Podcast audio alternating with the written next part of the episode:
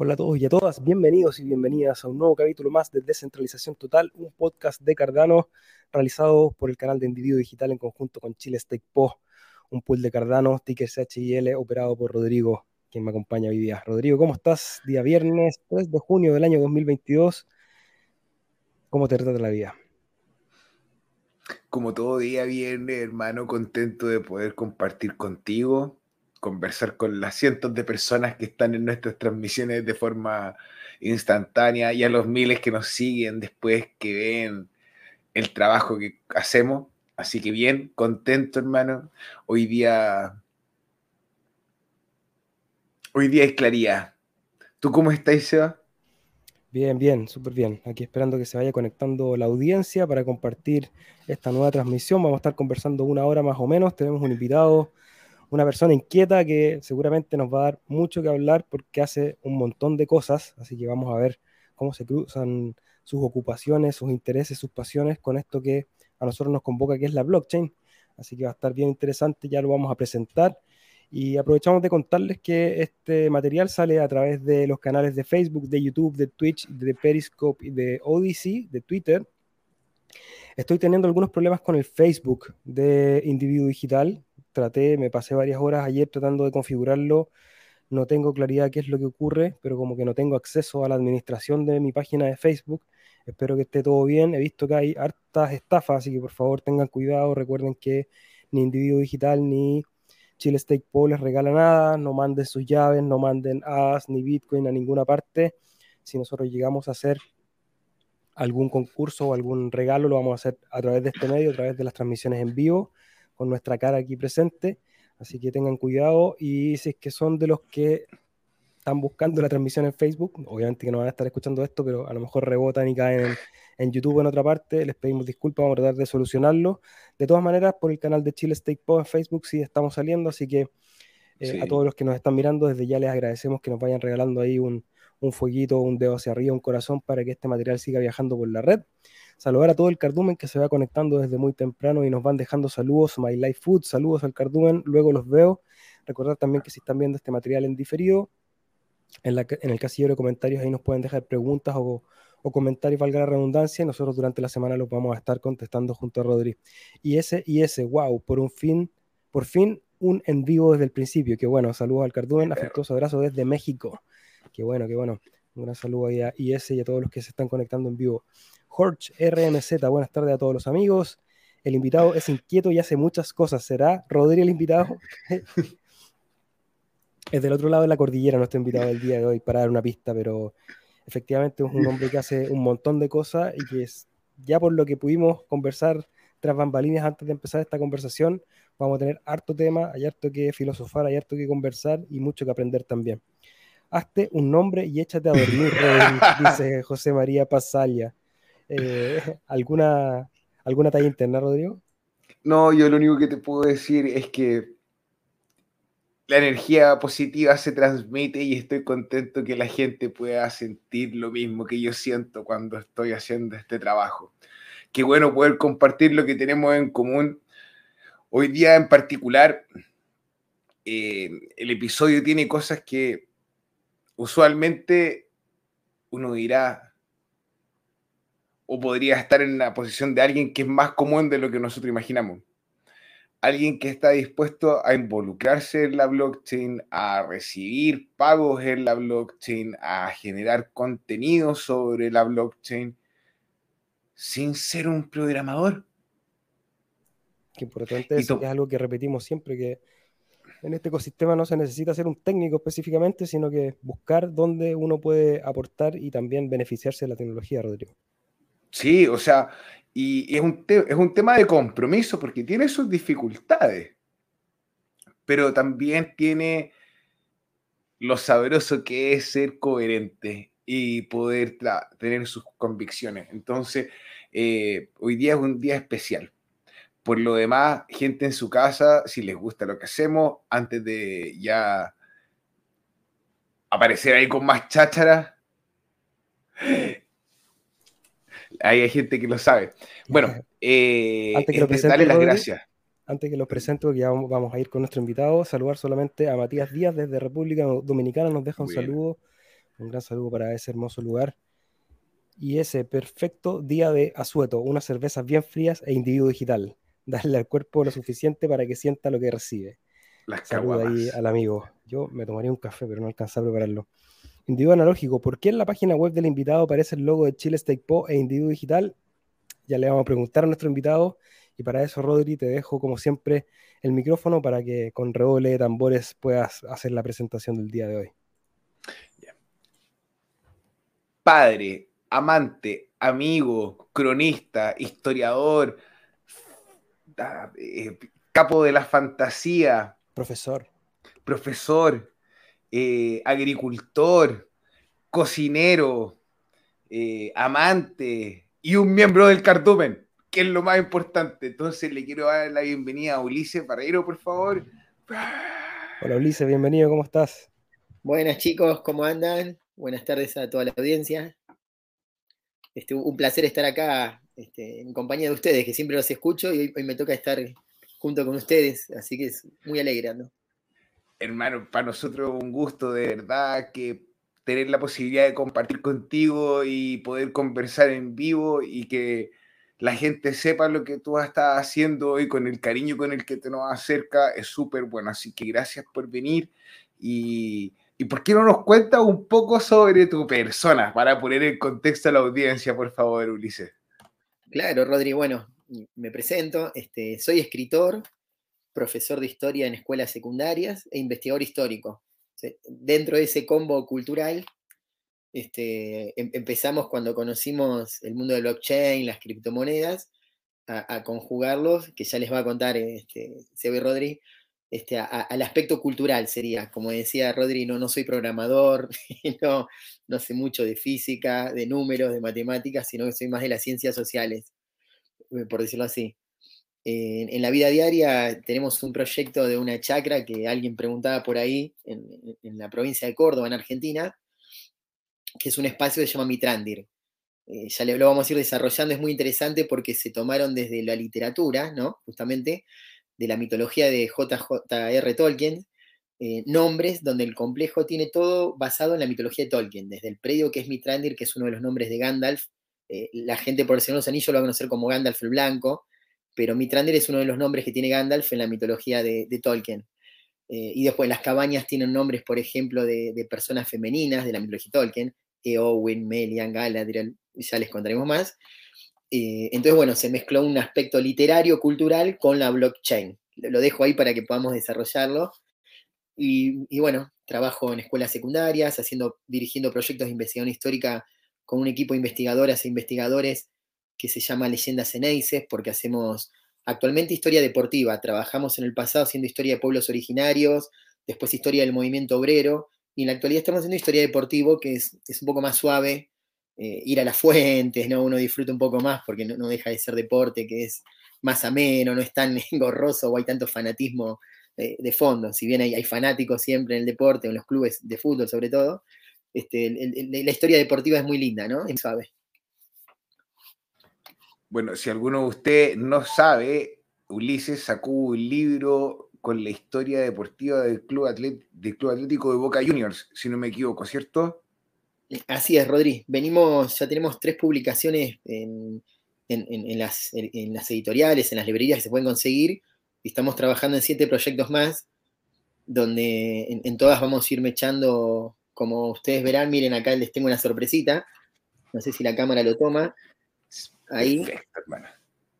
Bueno, este libro es la última, que es el aspecto cultural dentro del Club Boca Juniors en la temporada deportiva del 53.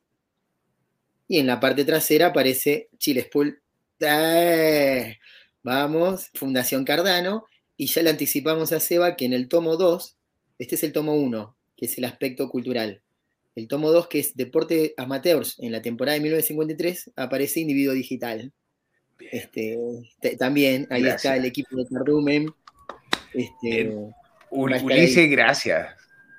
De verdad, qué buena onda por involucrarnos. Es hermoso el trabajo que haces de, de recopilar la historia del deporte, que es algo que nos lleva a conectar entre las personas y de repente se deja de lado y es tan relevante porque es una comunicación de repente incluso más completa que la escrita o la oral. Eh, es un ritual, vibramos, hacemos una actividad, conectamos en el presente, estamos haciendo una actividad, es bien cool. Y aprovechando esta visión ya como de Indiana Jones, ya hermano de historiador, de investigador, me gustaría preguntarte por una opinión, si pudieses hacer imaginar una crónica en el cual tú le pudieses contar a tu familia sobre en el minuto en el que nos encontramos y la relevancia de la blockchain, o a lo mejor el próximo libro, no tan lejos, a lo mejor para que cuando estén adultas, pero eh, si pudieses relatar este minuto, hermano, ¿cómo lo sientes? ¿Cómo lo interpretas desde, desde tu perspectiva, por favor? Mira, desde una perspectiva histórico y sociológica, barra económica, muchas veces cuando en el aula le damos clases a los adolescentes sobre historia, uno hace la línea del tiempo y, les decimos, bueno, si pudiéramos viajar en el tiempo a principios del siglo XX, cuando aparecía el petróleo, ¿no? Y uno, si nosotros fuéramos hacendados y teníamos ganado, oro, y alguien te decía, vamos a invertir dinero en este líquido negro que está saliendo de la Tierra que va a ser un boom dentro de unos años. Muy pocos eh, sujetos de ese momento histórico pudieron ver la transformación que se venía en el paradigma energético, eh, económico, ¿no? Eh, bueno, yendo al siglo XXI, este inicio del siglo XX, porque si bien vamos 20 años para lo que es las líneas históricas, 20 años no es nada, para un ser humano puede ser una vida, hay personas que viven 20 años, este, nos quedan 20 años, puede ser, vaya a saber, ¿no? De, vida, o 40, un ser humano, por ejemplo, en Sudamérica vive una media de 72 años de vida, depende hábitos de, de patrones de consumo y cuestiones genéticas puede llegar a los 80. Eh, miren qué corta es la existencia humana en las líneas del tiempo de la humanidad. Estamos a principios del siglo XXI donde las blockchain están dando un cambio que todavía el resto de la humanidad, el 95% de la humanidad no las conoce, no sabe, no entiende, eh, que es como cuando apareció el petróleo para nuestra generación que estamos dejando atrás, que se llama a nivel histórico la, civilización petrolera, se le dice, porque las guerras fueron en torno al petróleo, ustedes abren la heladera y lo que tienen en plástico son derivados de petróleo. El, petróleo maneja, las monedas se derivan de las monedas petroleras, las crisis son petroleras, etc. Entonces, a nivel historiadores, eh, eh, siempre son debates que se dan en la, academia, que estaba la civilización esclavista, estaba la civilización, ¿no? Eh, cada periodo histórico de 300, 400 años, el mundo feudal, se le hace un recorte del tiempo. Bueno, yo creo que estamos ahora naciendo en la, generación de la humanidad de la blockchain, donde la blockchain va a transformar las relaciones humanas, sociales, económicas, va a ser gradual, no va a ser un día para el otro que uno vamos a tener todos en la vida diaria. Blockchain va a ser a sacar el registro de automotor y va a ser mediante una eh, actualización de blockchain, ¿no? Pero que la humanidad está yendo para eso, lo van a ir tomando los estados, se va a ir institucionando, eh, el, capital privado por otro lado, y en algún momento va a conjugar en una gran explosión y en el medio van a estar obviamente los activos económicos de las criptomonedas, los tokens, y, donde todos nos reúnen en este caso Ada de Cardano, ¿no? Eh, yo creo que estamos en un momento hermoso de la humanidad. Ustedes, yo y los que nos están escuchando lo, estamos viendo, pero fíjense en que uno a veces quiere hablar con un conocido que tal vez no está en el tema y te mira con cara de, ¿de qué me estás hablando? No, no, me hablas de política, no hablas de deporte, ¿de qué me hablas? ¿De blockchain? Y, sigue su viaje, pues no le interesa. Pero bueno, yo creo que nosotros tenemos esa suerte de estar ahí, estar en, la cresta de la ola que están haciendo. Y Ulises, ¿cómo te subiste tú a esa ola? ¿En qué momento descubriste blockchain? ¿Cómo llegaste a ella? Eh, ¿Cuál fue tu experiencia, la primera experiencia con, alguna de las herramientas de blockchain que usaste? Bueno, entré por el mundo de las criptomonedas, este, azarosamente, porque no conocía a nadie en el, mercado, y así también como entré perdí dinero, entré a una página phishing de KuCoin y mi primer depósito fue a un hacker, de, vaya a saber de qué planeta vivirá. Este, pero, pero bueno, por eso no uno es importantísimo, yo siempre veo que ustedes hacen, remarcan eso, es muy importante a la gente que se está iniciando, eh, no estar solo en esto, estar en comunidad, tener a alguien de confianza en quien preguntarle, eh, estar en equipo, creo que eso es el 50% de lo que sería criptoactivos eh, para después ir de a poco cada uno haciendo su camino, más allá de lo que quiera holdear, como de seguridad, ¿no? Porque entre eh, estafadores, página phishing, etcétera, es muy difícil ir solo y ser autodidacta al inicio. Después sí, no, queda otro porque todavía en Argentina al menos no hay licenciatura en blockchain, licenciatura en criptomonedas, eh, ni siquiera seminarios formales en las universidades. Si no es algo que uno paga vía web o algún influencer, no, tenés que capacitarte por tus medios, ¿no? No, tenés a nivel educativo eh, herramientas formales para poder adquirir conocimiento. Por eso, eso a nivel sociológico te hace ver que estamos en un nivel eh, naciente de toda esta tecnología. Porque cuando ustedes vean esto en, las universidades, en algún programa ustedes decían, como cuando tu abuela te pregunte cuánto está de Cardano, ya va a ser tarde. ya, ya, Cardano va a estar 300 dólares o 3.000 o 30.000, vaya a saber, ¿no? Y bueno, ya va a tener licenciatura en blockchain, entonces ya el tren se fue. Va a ser maravilloso para la humanidad, pero para el que quiera hacer un grow up de criptoactivos, se le fue el tren, ¿no? Oye, y me parece súper acertado ver cómo la comparación que existe en el desarrollo de la industria por parte del petróleo que existe con ahora con el sector de la información y las bases de datos, los servicios puntualmente, como lo que hacemos con la blockchain, porque a medida que más tecnología está involucrada con nuestro aparato, desde el teléfono, la iluminación de la casa, las cámaras, eh, esa información, esa privacidad, ese, eh, e, ese resguardo pasa por tecnología que obviamente puede o no estar en la blockchain, pero es relevante en el contexto en el que nos encontramos.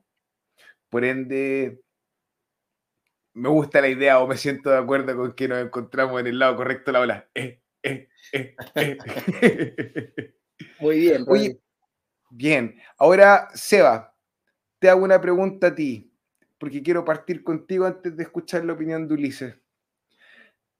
Hace dos o tres, ¿cuántos años atrás partiste con tu academia de música? Hace tres y decidiste abrir los pagos en criptomoneda, ¿por qué?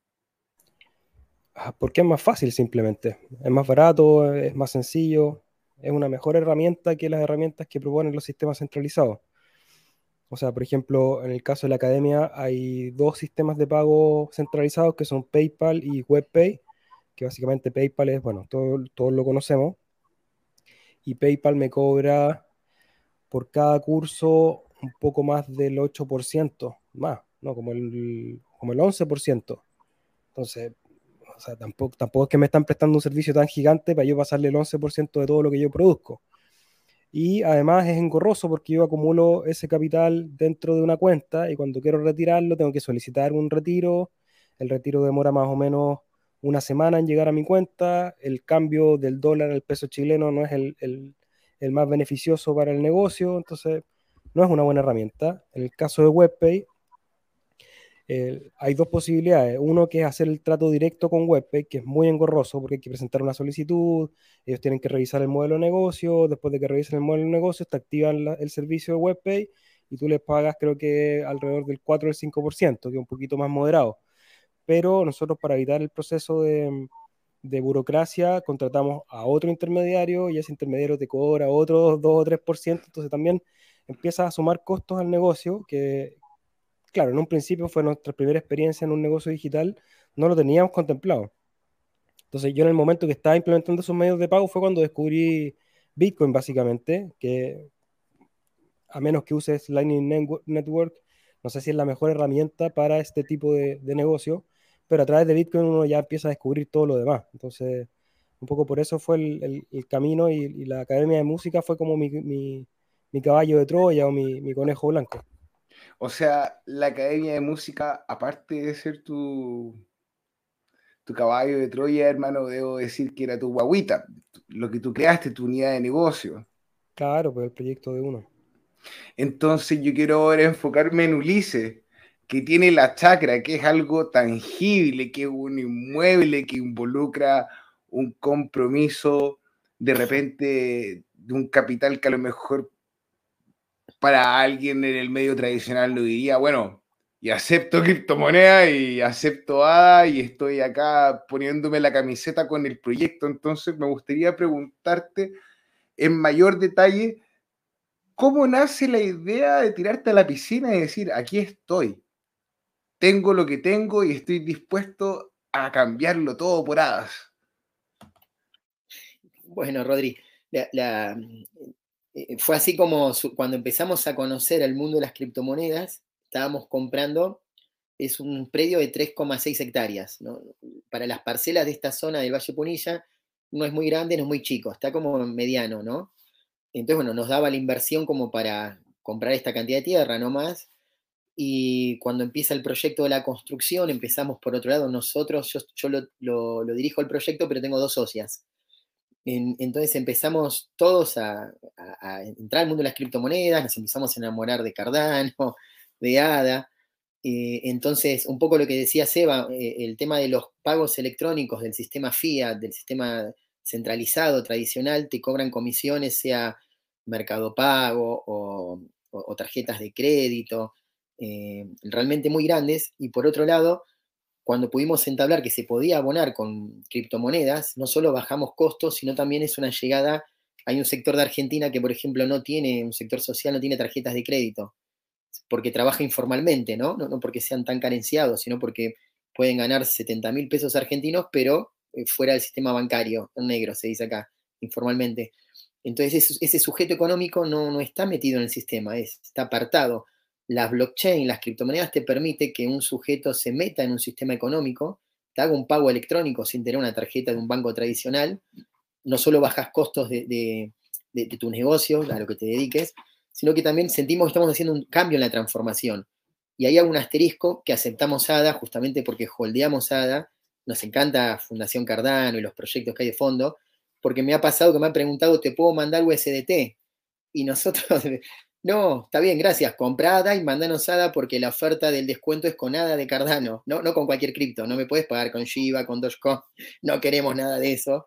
Este, ni, USDT, sino la idea es que la gente conozca Cardano, porque a más de uno que no conocía ADA eh, va a googlear, pero ¿por qué aceptan ADA de Cardano? ¿no? O te preguntan. Y ese es un disparador que uno le puede explicar a la gente. Bueno, mirá, se lleva internet a África, se foresta en partes del planeta, y eso se relaciona con la finca. Nosotros acá vamos plantados más de 100 árboles y nos faltan muchísimos más, pero eh, tampoco vamos juntando capital porque la crisis en Argentina también es grande como en todas partes del planeta, creo. Eh, entonces, la idea es que vamos construidas tres cabañas y nos faltan seis más que están planificadas. Pero la madera no la vamos a traer de, de otras secciones económicas, se llama, como el Delta del Tigre o Paraná, porque eso significa deforestación. En cambio, hay un proyecto que vamos a plantar en todo el perímetro del predio, tres hileras de árboles, y hay una ecuación que en cuatro años más o menos, árboles de kiri, pino y álamo, harías que la, madera para las cabañas que vamos a construir van a salir de este propio espacio geográfico. Entonces, de esa manera uno para la deforestación que está, está viendo en el planeta Tierra en general, ¿no? Porque los árboles, uno construye madera, pero viene de un árbol. en algún lado se corta el árbol. Entonces, bueno, hay un proyecto que trabajamos en Chakra Mitrandir que es eh, deforestar nuestro propio predio para después de ahí construir nuestras propias cabañas y seguir forestando. Eh, dentro de ese colectivo, todo lo que entra de, en pagos de criptoactivos es lo que usamos para forestación y todo lo que sería paisajismo del predio. Eh, la otra parte de la construcción salen de otras cuestiones económicas que vamos haciendo para avanzar con la obra, porque eh, si no los plazos se nos irían muy largo en tiempo. O sea, gente en su casa, si quiere ir a vacacionar a un lugar con conciencia ambiental, darse el lujo de pagar con su jada y poder estar en contacto y fortalecer la comunidad, Chacra Mitandril es el lugar. Mira, estaba en las cabañas, hermano. ¿Cuál es? A ver, Galadriel. Galadriel era la elfa, ¿cierto? Era la elfa, ¿cierto? Yo les estoy hablando desde Eowyn. Donde están ustedes viendo Eowyn, ahí estoy yo en este momento ahora. Después con el celular podemos hacer una toma del patio si quieren. Eh, la cabaña Melian ya está construida, después le voy a pasar fotos. Este, falta el tema de la luz. Un, dato muy lindo para contarles a los oyentes es que todo el predio es a energía solar, no hay energía convencional eléctrica.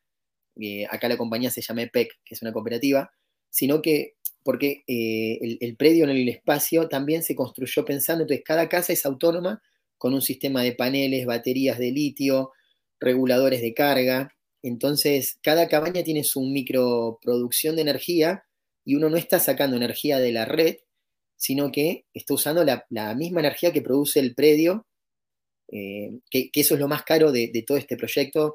Hoy por hoy en Argentina al menos es todo importado lo de energía solar y entre que China va cerrando puertos, los grandes burgueses de Argentina te encarecen las importaciones de un panel solar que valía 300 dólares, de repente China cierra seis puertos, vale 500. Entonces, bueno, son como más escollos, ¿viste? Es como un, juego de, pasar escollos, escollos, pero así todo vamos avanzando en la construcción, este, vamos ajustando tuercas de que a veces nos falta un panel, nos falta una batería, porque no, hay nada escrito sobre eso, ¿no? Uno construye una casa de energía solar y depende de la parte del año, el sol baja. Ahora estamos cuando acá en Córdoba el sol pasa más lejos en invierno, entonces necesitas agregar más paneles para tener más eh, producción energética, sería. Para poder dar abasto con la cantidad de luz que hay. No, me parece interesantísimo. Y desde EOWIN, y este, este proyecto, perdóname que te pregunte así puntualmente, ¿hace cuánto rato que están recibiendo ADA, hermano? Eh, ADA empezamos el año pasado, 2021, empezamos eh, con, ADA. Lo, y que después de bajar un año de precio y que seguir recibiendo ADA, hermano, sean cojones, sean así bien. Es lindo, eh, es lindo, Rodri, porque fue pensado no como una matriz capitalista neta de acumulación de capital, de hacer un proyecto económico que, que sea tasa de ganancia, porque si no comprábamos acciones de, empresas armamentistas y que te va a dar mucho más dinero, ¿no? Si uno es capitalista por ser capitalista, sino que dentro de lo capitalista que somos, bueno, ¿qué podemos hacer que nos genere ingresos, pero que genere un poco de cambio de conciencia social y un pequeño aporte a la humanidad? Porque muchas veces uno quiere que el planeta cambie, pero uno no aporta mucho a que cambie el planeta, ¿no?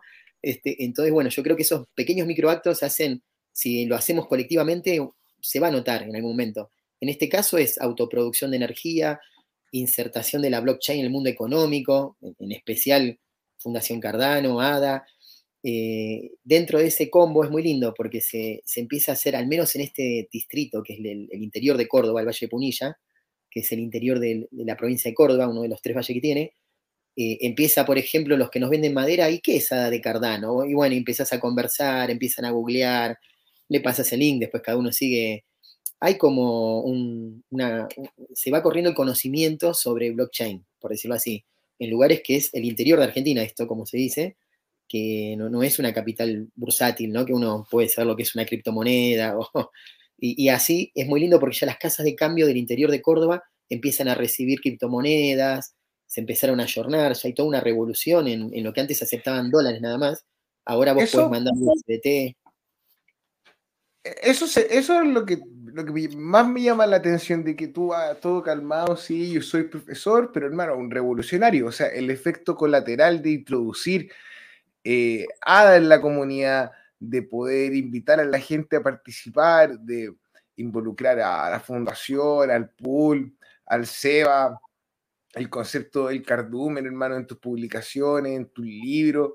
Eh, habla de que estáis hasta los huevos, hermano, que queréis ser coherente con lo que te gusta y, y que bueno que lo quieras compartir con nosotros, hermano.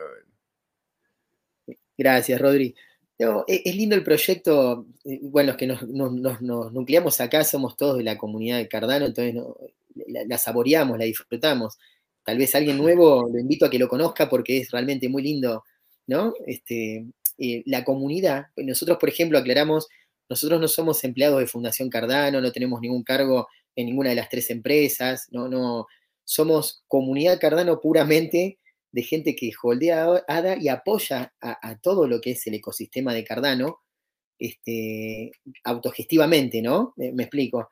Este, nos maravilla todos los proyectos que hay y creo que eso es lo, más lindo que tiene Cardano, que si uno lo, compara con otros ecosistemas, Avalanche, los más serios hablando, ¿no? Y formales, Cardano no sé por qué tiene ese valor agregado en su comunidad en, la gente. Fíjense, yo veo los entrevistados de ustedes en los programas y uno más maravilloso que el otro y, estamos todos en el mismo barco, ¿no? De cada uno de su costado, su formación, sus copes, eh, aportando su granito de arena eh, y colectivamente se hace como un scrum porque se va haciendo fuerte, entonces no importa el valor que, de ADA en el mercado. Puede bajar, puede subir.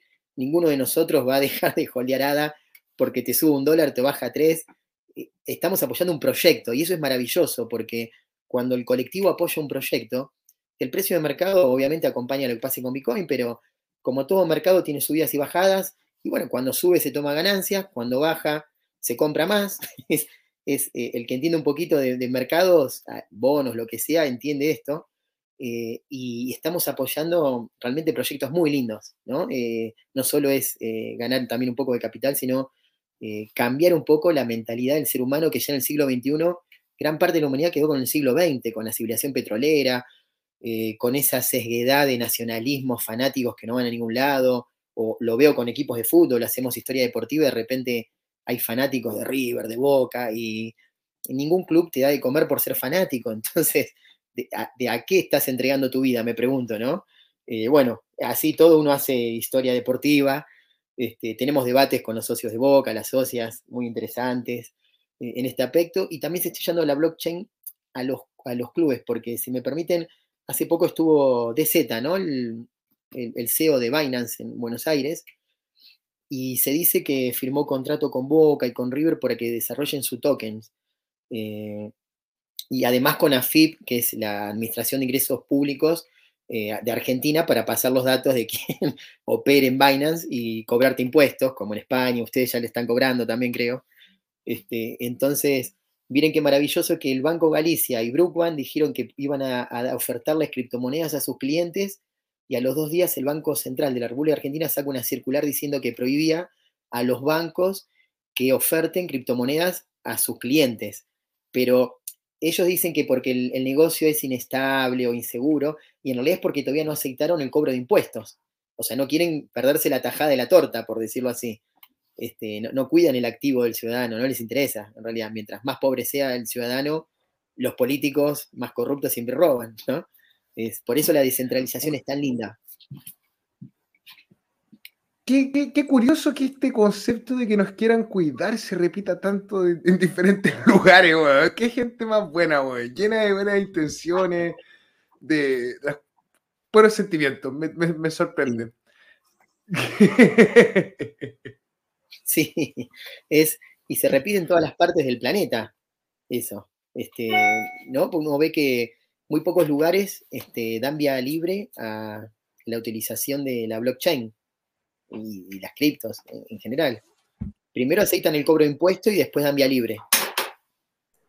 Ulises, bueno, hoy día hemos conocido un montón de las cosas que haces, que fue algo que me sorprendió mucho cuando me enviaste ahí el material de tus proyectos un, hombre muy inquieto, muy multifacético. ¿De dónde viene la pasión para hacer tantas cosas? ¿Cuál es el leitmotiv, la motivación para decir, oye, quiero hacer mi chakra, quiero educar, quiero escribir libros, quiero involucrarme con la blockchain, quiero hacer todo como que hay, hay un fuego interno que, desde afuera se ve muy fuerte? Eh, ¿Por qué está ese fuego? ¿Qué es lo que te motiva a, a trabajar día a día en todas las cosas que haces? Bueno, Seba, este, esa pregunta no sé bien, este, es profunda. A veces puede ser por la personalidad, a veces uno también como escritor uno se pone proyectos, ¿no? En la vida, metas. Y hay que tratar de, uno se pone cuatro metas, nunca las puede cumplir todas por distintas cuestiones económicas, tiempo, espacio, hijas, ¿no? todo lo que uno tiene en su vida. Pero bueno, vas cumpliendo objetivos. Y la parte de la descentralización de la chacra es un poco salir de la ciudad, ¿no? En Buenos Aires, entre el conurbano y la ciudad autónoma de Buenos Aires, estás hablando de casi 12 millones de habitantes, eh, la calidad de los alimentos no es buena, el smog que, que respirás te mata porque el oxígeno no es puro. Eh, entonces, lo de la chacra nace como una especie de, de, poder hacer un proyecto que te permite económicamente emigrar de la ciudad, pues las ciudades son grandes centros urbanos donde está el capital uno se va a lugares más rurales y el capital no abunda tanto. Hay que buscarle la vuelta a generar ingresos. El, espacio este económico Mitrandir nace desde ese lado de algún día poder emigrar. Hoy por hoy estoy más o menos 10 días en la chacra, 20 en Buenos Aires, ¿no? Pues tengo trabajo que tengo que hacer de historiador allá y los trabajos de la chacra acá hay, acá hay un encargado, una encargada que se encarga de, seguir las obras, la forestación. Este, y creo que en lo personal es la forma de ser de uno este, y, lo que te haya tocado en el desarrollo de la vida. Hay personas que tal vez a veces son un poco más tímidas y les cuesta poner primera y arrancar o necesitan un acompañamiento. Este, yo no, no me crié con mi padre, entonces tuve que ser medio este, proactivo para encarar las cosas de la vida porque no, no tuve la suerte de tener la familia de fondo empujándote, acompañándote.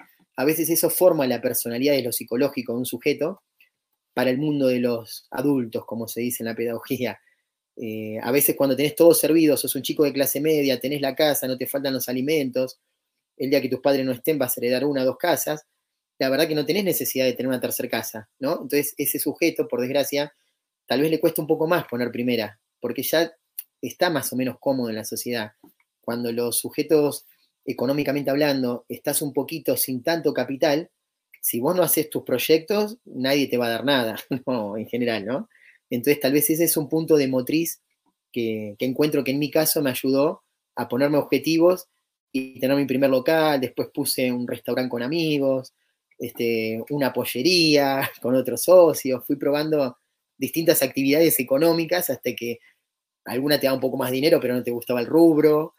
Este, bueno, y creo que si hay jóvenes eh, escuchando, estudiar es la libertad más linda que podemos tener como seres humanos, esa que la conciencia, el saber no ocupa lugar, como se dice, y poder estudiar te permite ver los negocios en el futuro que se te presenten, ¿no? Eh, eso creo es una clave que hay que dejarle a la, juventud. Lo que quieran estudiar, pero que estudien. Este, eso no te va a, traicionar nunca.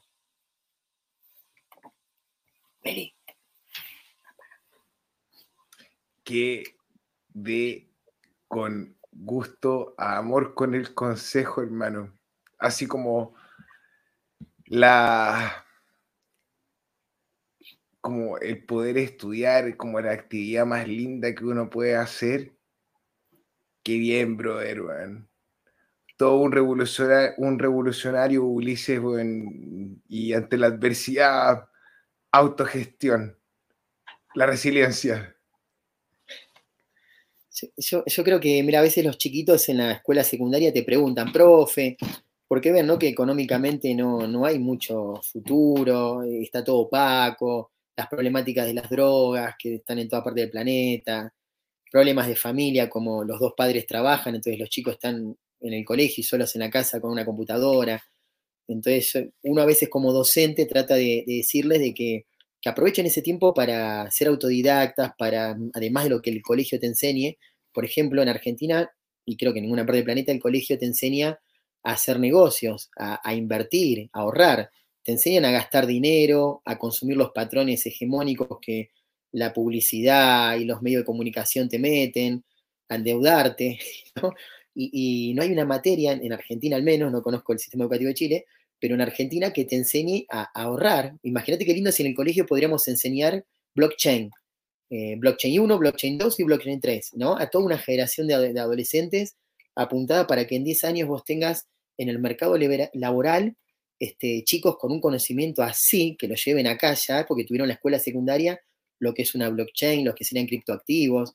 Ahí estaríamos enseñando a sujetos a que se inserten en un mercado laboral y a que puedan tener una libertad en, el sentido económico de poder entender la descentralización y romper esas barreras que los grandes monopolios bancarios oprimen a la humanidad. No, es una cuestión de concepto político eh, marxista o nada raro, sino de que eh, funciona así la economía. Es un conglomerado de bancos con holding y, que vos querés sacar un crédito, por ejemplo, en Argentina, para sacar 20 mil pesos argentinos, que son 100 dólares, el ICBC te, te cobra de intereses 8 mil pesos, ¿no? Sin embargo, en Binance o en KuCoin, por cada 100 dólares que sacás de un préstamo, de los que compramos y vendemos ahí, te cobran 0,1 de, de, de USDT.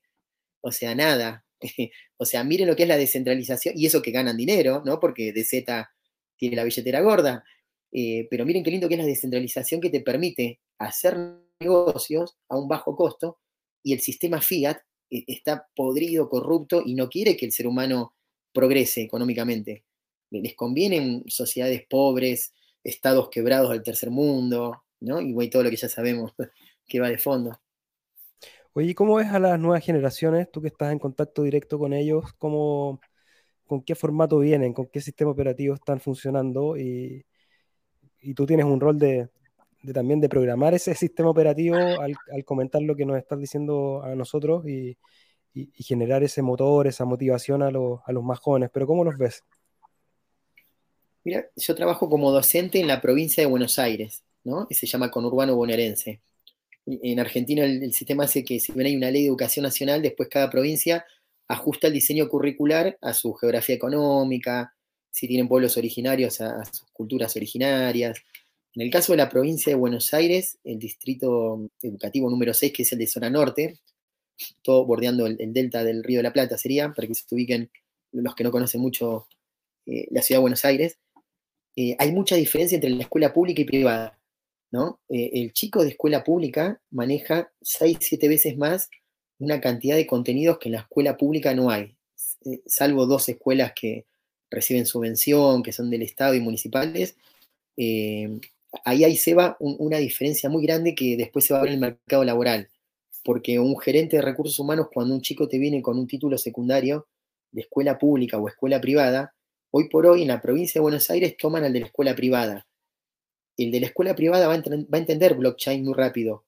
El de la escuela pública le va a costar un poco más, porque la, cantidad de contenidos que trabajó en el aula es muy limitada. Eh, no, los, diseños curriculares están obsoletos, son diseños curriculares de hace 30 años, por eso yo les decía, tiene que haber una modificación, ojalá pongan blockchain, pero si no quieren poner blockchain, este, para que se una idea, a nivel de presidente se estudia hasta el último mandato del presidente Carlos Saúl Menem. De Néstor Kirchner adelante no se estudian los presidentes en Argentina, en escuelas secundarias, salvo algún profesor que quiera ir un poquito más por su cuenta, te puede dar Néstor Kirchner la primera gobernación. Miren lo, atrasado que, donde cortan la historia, por decirte así, y por ende el diseño curricular todo eh, pasa muy... Eh, hay un concepto muy de incluir, hay una nueva visión donde a los chicos no se le puede poner uno porque los puede traumar, entonces que pasen de año, hay que acompañarlos por las problemáticas que hay económicas. Hay una visión que, de lo que decía Paulo Freire, que se llevó al extremo y los chicos por hoy a veces salen de la escuela secundaria en provincia de Buenos Aires y no saben los puntos cardinales, eh, ¿no? Eh, un vacío, y suena fuerte decirlo, pero porque entras en un debate pedagógico, Seba, que es escuelas comedores barra contenedores y escuelas que produzcan sujetos de, una, de un pensamiento crítico.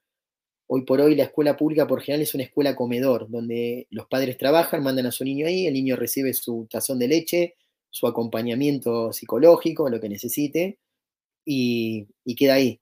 La escuela privada te, les da un poco más de contenido. Esa es la realidad que hay. Entonces, eh, no sé cuál es la solución. Yo les puedo decir eh, lo que está pasando ahora.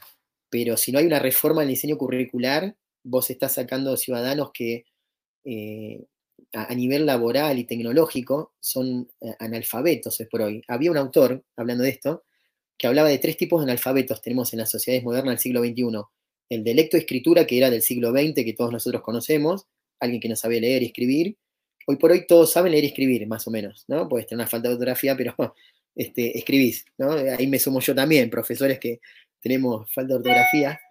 Este, después, la otra es el analfabeto cultural, vos tenés ciudadanos que terminan la secundaria, pero a nivel cultural, si vos le hablas un poco de África, de Europa, de Asia, no, no van mucho más allá. Y el más importante, creo yo, es el analfabeto digital. Si bien muchos ciudadanos saben usar Facebook, eh, WhatsApp, si vos le decís, bueno, hay que usar un Tango, hay que usar un PowerPoint, hay que usar un Word, hay que usar un Excel, eh, no lo pueden usar porque tienen que empezar a toquetear, a ver, eh, tampoco es muy difícil, pero bueno, el colegio no los prepara para eso, entonces se está hablando de analfabetos digitales, ni hablar de blockchain, ¿no? Tecnología eh, blockchain, que es un poco más compleja. Eh, entonces, eh, hay ciudadanos, no pasa en Argentina eso, en, muchas partes del planeta, hay ciudadanos que pueden manejar redes sociales, pero la tecnología no la pueden manejar. Desde una tarjeta en un cajero automático a todo lo que viene, o abrir una cuenta en home banking. Bueno, es la realidad que tenés en este momento en Argentina. Qué interesante eso que mencionabas antes del recurso de ser autosuficiente con este analfabetismo eh, digital, no ser capaz de tener eh, la metodología para poder aprender, porque está uno en el mundo digital es imposible saber y conocer todo, porque está siempre actualizando, hay investigaciones, hay desarrollo, pero el poder encontrar el cómo llegar o a los canales de información o a las fuentes de forma adecuada eh, hace una diferencia gigante en la navegación. O sea, el Internet eventualmente estamos conectados uno a otro y hay gente que se dedica a ver memes de gatito. Nada en contra de quien lo hace, pero, pero claro, estar exponiendo la dificultad que hablas tú eh, es relevante para la sociedad eh, no tener analfabetos individuales, y, digitales, perdón. Sí, sí. Eh, hoy por hoy, viste, es una realidad, por ejemplo, nos pasa en los lugares rurales a veces, eh, los jornaleros no tienen tarjetas de crédito. Y me haces acordar, Rodri Seba, les cuento una anécdota muy linda, que los chicos que vienen a trabajar al campo, al principio cobraban su jornal en peso argentino, ¿no? Bueno, y como nosotros tenemos, ahora no tengo ningún, después se los voy a pasar en, por Twitter, llaveritos que dicen Hada de dice un lado el logo, el logro, el logro, el logo de la chacra, y del otro dice Cardano, ¿no? Este, como merchandising, muy lindos. Cuando les mandemos los libros por correo, les vamos a mandar un par que les va a encantar. Y bueno, a los chicos que, trabajaban, que vienen a trabajar, de, cortar el pasto, mantenimiento, les empezamos a cerrar los llaveros y hoy por hoy eh, cobran su, jornal en, en, ADA. Nosotros le pagamos en ADA el jornal. Primero porque ellos pueden ahorrarlo en una especie de dolarización, porque más allá que, que baje 30 centavos, le ganás al peso argentino con cualquier cosa, creo que hasta con Shiba, podés comprar Shiba que le vas a ganar al peso argentino. Este, entonces los chicos cobran de nada, después ellos lo, cambian, porque las casas de cambio acá ya de dólar te, cambian ADA, USDT a peso, cualquier cosa, y ahí sacan su jornal para el peso, porque al almacén por ahora le pagas en peso argentino. No falta mucho para que empiecen a cobrar con ADA también, este, acá en el Valle de Punilla.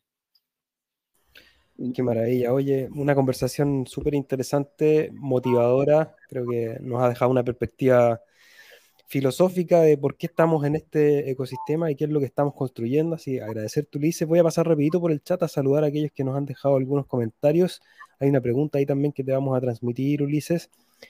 Kutsi Panda dice, hola chicos, un saludo. Llegaremos a 40 dólares. Vamos a ver, piano, piano. Guille Raula, hola amigos, buena transmisión. Muchas gracias. Jesús Suárez, Saludos y buenas vibras. Miguel Casela, hola Ulises, te dice saludos amigo. Individuo Analógico pregunta, ¿cuál es el o los libros favoritos del invitado? Bueno, a nivel, son varios, este, a nivel literatura, bueno, Tolkien, Chesterton, este, Jorge Luis Borges, Toco Zuleta, un escritor salteño, indígena, muy lindo. Eh, tengo muchos este, Así que últimamente me empecé a enfocar más que en, seguir leyendo literatura, seguir leyendo historia, por los trabajos de investigación te, demandan mucha lectura académica de, autores, ponencias, papers, ¿no? Y te saca tiempo de literatura, que es lo que más amo. Este, por ejemplo, este, este libro lo hicimos con los chicos de Leyendas Ceneices, que es la historia del juego de las bochas dentro del club Boca Juniors. este librito que usted ven acá es un trabajo de tres años de investigación donde uno recorta tiempo de lectura literaria para enfocarse en lo de ciencias sociales, visitar más de 30 bibliotecas, 200 clubes, porque ahí están en los libros de acta de memoria balance su cruce con algún, con, en este deporte con el Club Ceneice. Este, después, bueno, literatura fantástica, le comentamos acá, acá les muestro unos, este es muy lindo, este se llevó al teatro en San Telmo, son fantásticas historias de, que suceden en el barrio de San Telmo en la ciudad de Buenos Aires. Este es el Valle de Punilla, para que vean. Es una casita hobby que se construyó en Cosquín, que es la anteceda al proyecto Mitrandir. Habíamos comprado con una socia un terreno en Cosquín y construimos una casa redonda, hobby, después voy a pasar el blog con las fotos, eh, con techo verde, y nos maravilló con energía solar. Y cuando nos animamos a hacer eso, obviamente fue una inversión mucho menor. Estamos hablando de que un terreno acá en Córdoba vale más o menos 4 mil dólares, 5 mil, depende de los metros cuadrados un terrenito de mil metros cuadrados, y dos hectáreas y media, tres hectáreas, estás hablando de 200 mil dólares, ¿no? Son distintos tipos de inversiones que, vas, bueno, pero lo de la casita Hoff fue más, más un juego en sacarte esa ganas de decir, bueno, mira, yo me voy a este planeta, no me llevo un centavo. Este, vamos a hacer una casa linda, con estilo, de diseño, temática, y a joder, tío. y bueno, nos salió. Y bueno, perdón que me voy por las ramas, la persona decía que me gustaba leer. Este, Chesterton, muchos escritores latinoamericanos también, que sería larguísimo nombrarlos acá.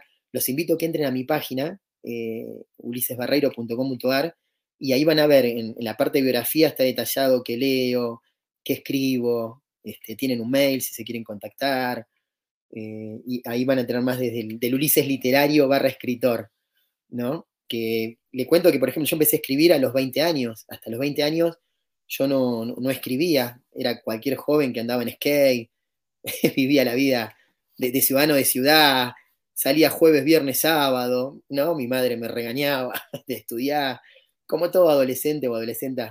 Este, después a los 20 uno empieza con la carrera de la facultad, empieza a ver un crowd mental de preguntas filosóficas, creo que todos alguna vez nos preguntamos, eh, si no se hicieron esa pregunta, los invito a que se la hagan, ¿por qué estamos vivos? ¿Para qué? ¿Cuál es nuestra finalidad?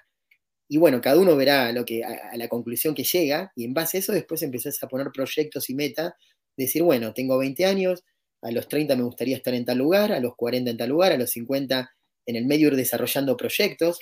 Es como tener esas estrategias en el mundo de la criptomoneda. Si uno compra criptomonedas sin estrategias, está en el horno, vas a perder todo si vos te pones estrategias de planificación en tu vida, podés completar objetivos, ¿no? Yo le enseño a los chicos en el colegio. Eh, si vos vas por la vida, bueno, hoy trabajo de esto, mañana de esto, eh, y, no planificás qué hacer a los 50, vas a estar a la suerte del mercado laboral, la suerte de lo que te haya tocado en tu pareja, no sé. Este, en ese aspecto, Ulises arranca a escribir a los 20, y bueno, hoy tengo publicado más de 12 libros, que es un promedio, un libro por año, te da la media, que es el tiempo sensato que te lleva a escribir un libro eh, cuando tenés familia, tres trabajos. No, no, no es que uno es Jorge Luis Borges que vive en una, biblioteca y tengo millones de dólares y no tengo que salir a trabajar. Trabajo como todos, el pequeño excedente se pasa a ADA, se holdea, el otro se lo lleva la, la inversión de Mitrandir, porque siempre en inversiones eh, hay que poner los huevitos en varias canastas, sí, es muy riesgoso meter todo en un solo proyecto, porque si se cae uno queda en pampa y la vida, como se dice.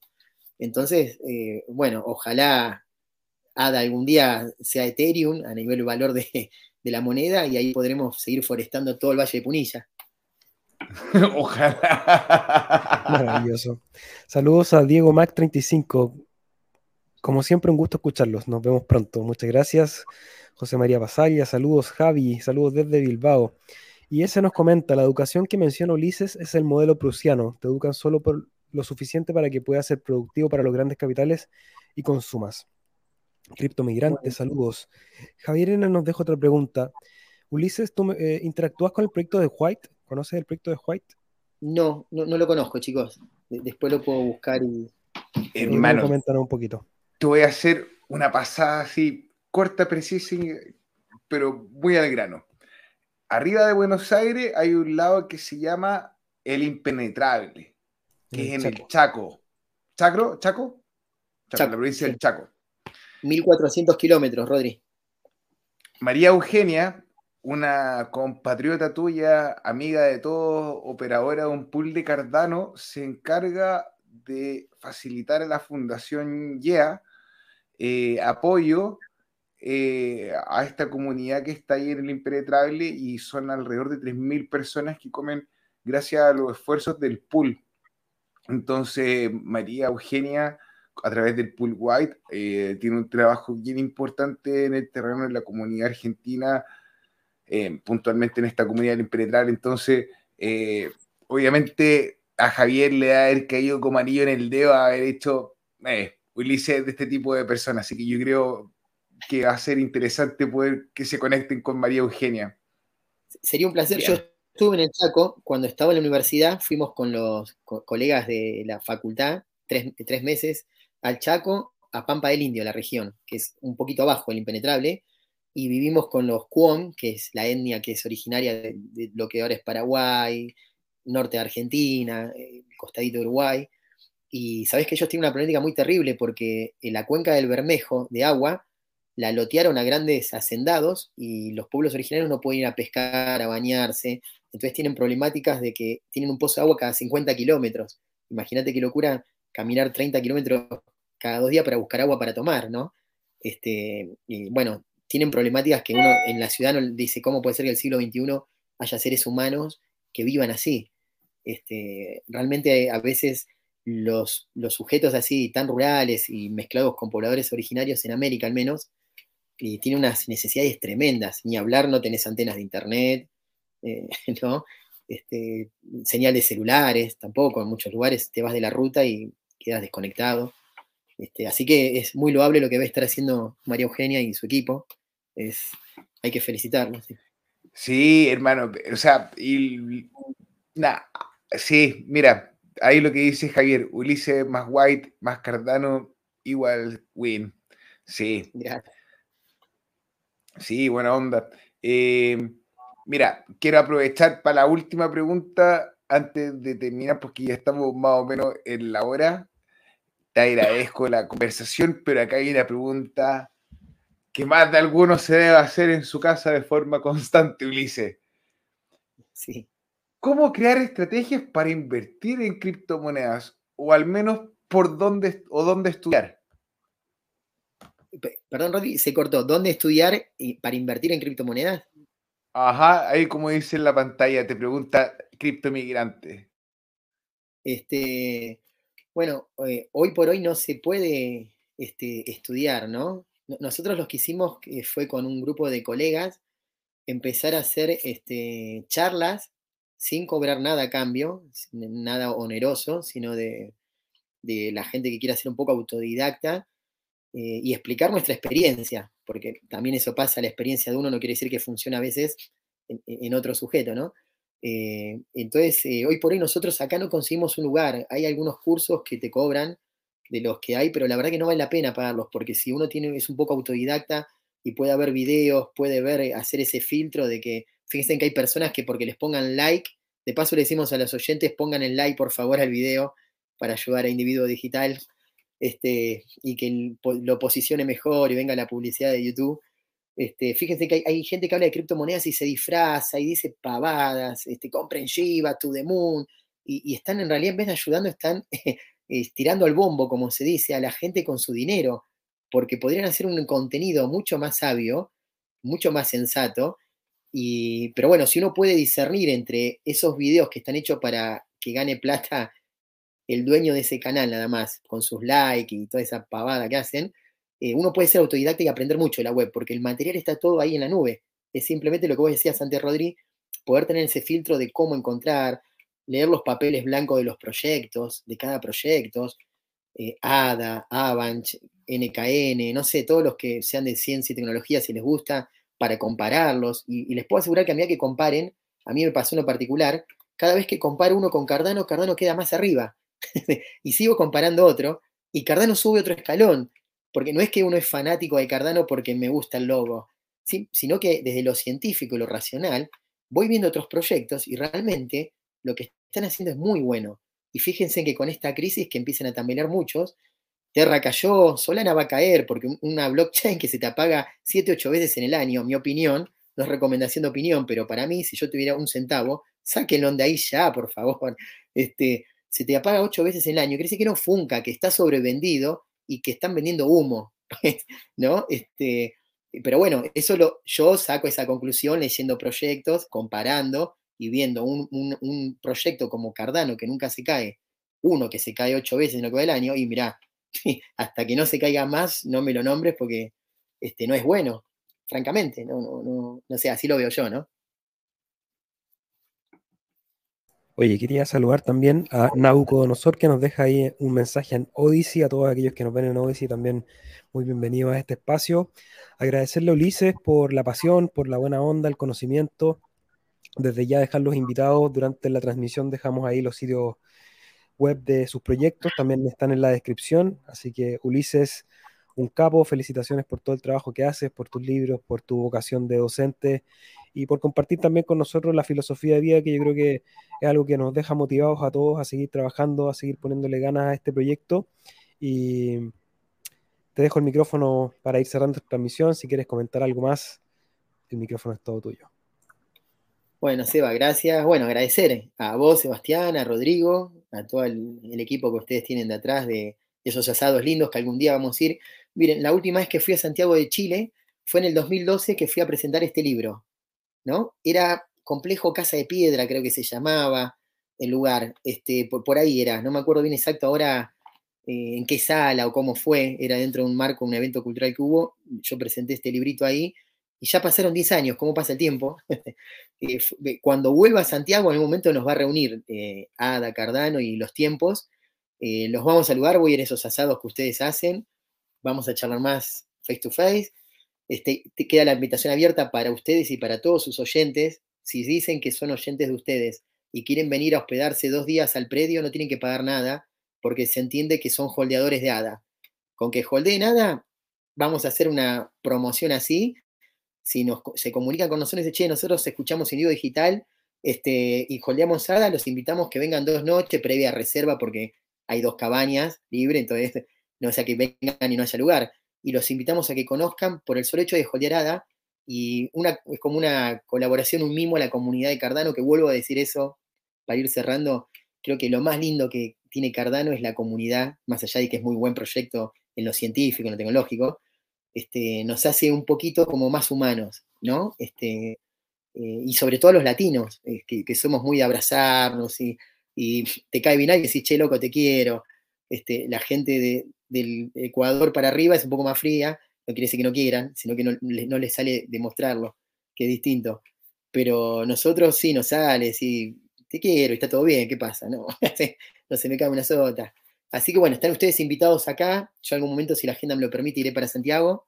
Y a todos los oyentes de Invivo Digital que se contacten y quieran conocer el espacio, no tienen que abonar nada.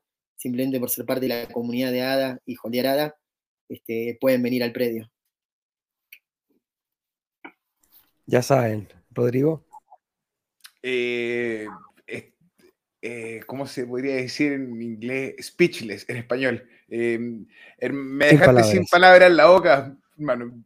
Uno, para gente que haya mirado la transmisión hasta la hora con un minuto 13 segundos, se dio cuenta de la oportunidad que se acaba de armar. Ulises, gracias por abrir tu corazón, por ser generoso, por poner tu disposición a la comunidad, por recibir pagos de nada y por fomentar los pagos de nada, hermano, por creer y poner de tu existencia, todo lo que hay disponible para ser miembro, parte y fortalecer la comunidad, hermano. Muchas gracias.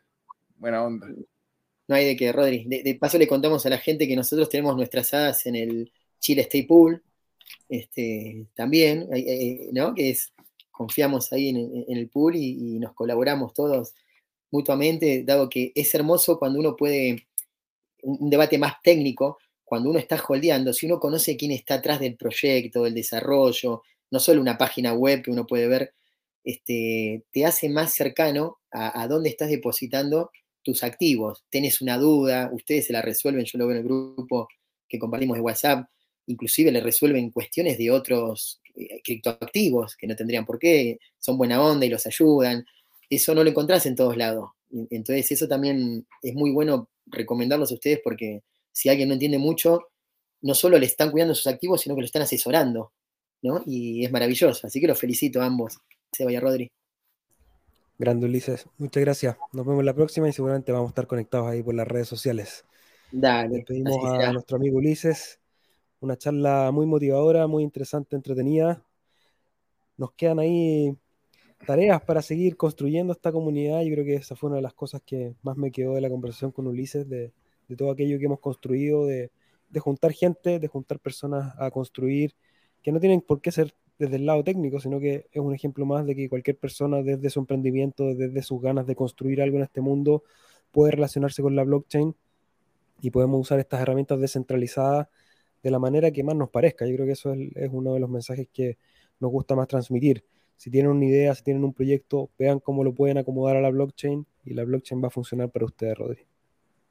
Eh, bueno, se va a darte las gracias por, van a estar transmitiendo a quienes no se dieron cuenta, el Seba había estado un poquito helado. Hermano, cuídate, mejórate ese resfrío. Eh, de verdad, eh, es un gusto poder compartir contigo y día salí con harto, salí con harto para reflexionar. De hecho, me tocó harto el, me tocó harto el episodio, me, me fue muy grato también escuchar la invitación de Ulises, gente en su casa, si va, no sean caradura, aunque ya he dicho que no tenían que pagar nada, pónganse con algo, no sean así. Que es un asado por lo menos. Claro, eh, y no el cariño, hermano. Y eso que hablaba de que la comunidad tiene como cierta, cierto estilo o cierto carisma. Eh, uno ve caras, pero no corazones, pero estamos haciendo todo staking, así que estamos todos en el mismo lado, hermano. Se siente bien. Compartiendo el protocolo. Rodrigo, un placer a todos los que nos acompañaron hoy día, a Jorge, RMZ, Cripto Migrante, a la Azul Fergón, IS, a Javier N. No sé si se me queda alguien, a Bianca también que estuvo ahí dejando unos comentarios y a todos los que van a ver esto en diferido, déjenos comentarios en la casilla de comentarios y nosotros en la semana les vamos a estar respondiendo. Nosotros nos vemos el próximo martes. Tenemos transmisión como cada día martes y viernes. Suscríbanse al canal, regálenos un like, cualquier cosa. Y nos estamos viendo. Ahí acaba de llegar un último mensaje. Antonio Suárez, un saludo. Y Jesús y a, Jesús Suárez, debe ser hermano. hermanos Suárez. Somos todos una gran familia. Chao, Rodri, que tenga buena tarde. Igual tu hermano, todo cuídense.